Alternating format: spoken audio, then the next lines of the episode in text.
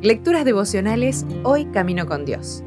Escrita por Carolina Ramos y narrada por Alexis Villar. Hoy es 7 de mayo. Inversamente proporcional.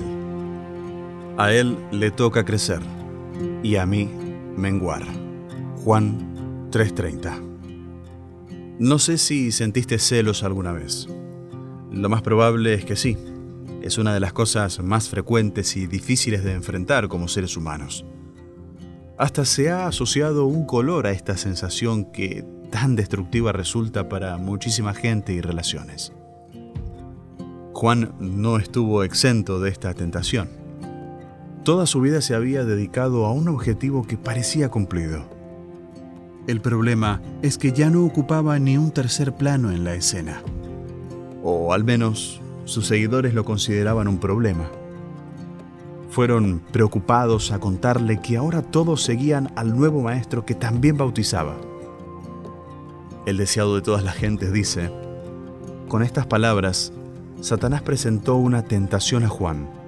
Aunque la misión de Juan parecía estar a punto de terminar, todavía le era posible estorbar la obra de Cristo.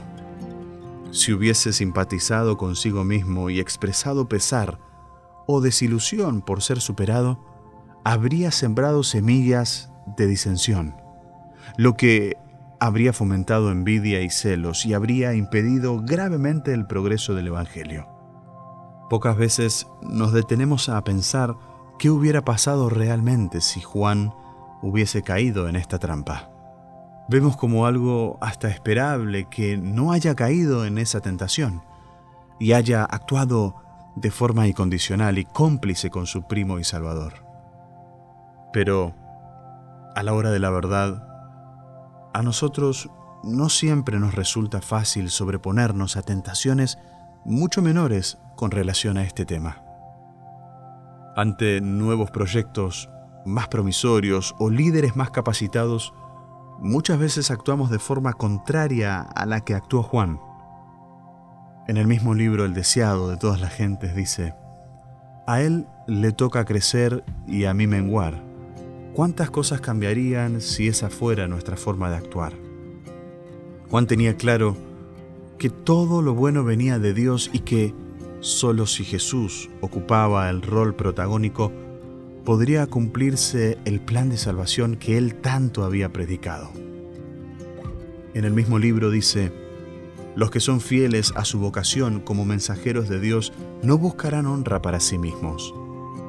El amor por el yo desaparecerá en el amor por Cristo.